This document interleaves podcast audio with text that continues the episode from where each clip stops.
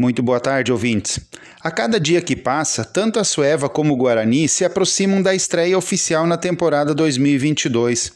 A Sueva tem seu primeiro compromisso na Liga Nacional de Futsal já no dia 26 de março, em Foz do Iguaçu. Sim, tudo passa muito rápido, pois neste mesmo horário, na próxima semana, já estaremos projetando a estreia da Sueva na competição nacional. Para o Guarani, a divisão de acesso será para valer mesmo a partir do dia 10 de abril. Até lá, tanto um como o outro buscam se ajustar por meio de jogos treinos.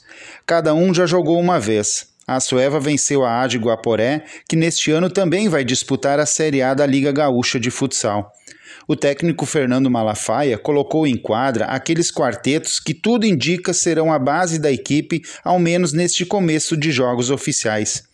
O Guarani venceu a garotada sub-17 da Ivo 10. Foi um teste contra garotos, mas que teve boa movimentação. O técnico Serginho de Almeida já alternou bastante as formações, até porque foram três etapas de 30 minutos cada. Neste fim de semana, as duas equipes estarão em ação outra vez. O Guarani recebe o Sindicato dos Atletas. É um jogo a partir das 10 horas deste sábado com portões abertos para o torcedor, que modestamente deve começar a aparecer no Edmundo Faix.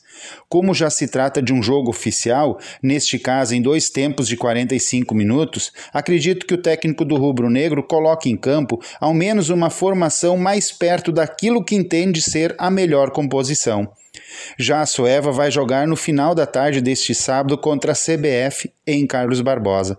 Será um teste forte às vésperas de uma estreia na competição nacional. Por enquanto, é tudo jogo treino, ou como diriam outros, apenas jogos testes. Ao meu ver, são no mínimo testes de grande valia.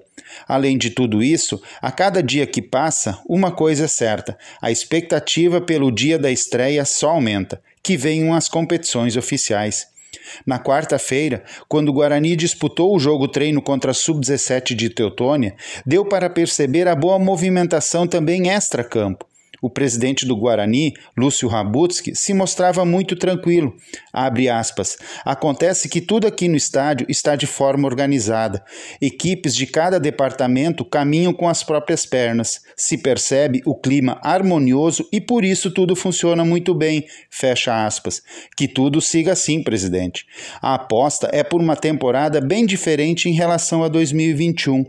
Tomara que os resultados dentro de campo também sejam bem diferentes, principalmente na arrancada da divisão de acesso, onde o Guarani tem o Galo na estreia e no jogo seguinte já enfrenta o Lajadense.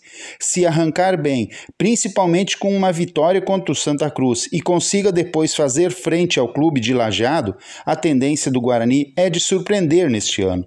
No primeiro turno, serão quatro jogos em casa e aquelas viagens mais longas ficarão para o retorno. Então, assim, é largar bem, fazer o dever de casa, buscar algum ponto fora para depois decidir tudo no retorno. O caminho é árduo, mas o trabalho na pré-temporada está sendo muito bem projetado. Vamos aguardar na prática como tudo vai ser. E para finalizar, o que projetar do Grenal que vale agora a vaga na decisão do Gauchão? O Inter começa em casa, mas pelo fato do Grêmio decidir dentro da arena, o tricolor tem aquela pitada a mais em termos de favoritismo. Estou mais naquela de apostar por uma vitória de cada time em casa. Assim, tudo vai se decidir nos pênaltis. Por hoje era isso. Um bom fim de semana a todos.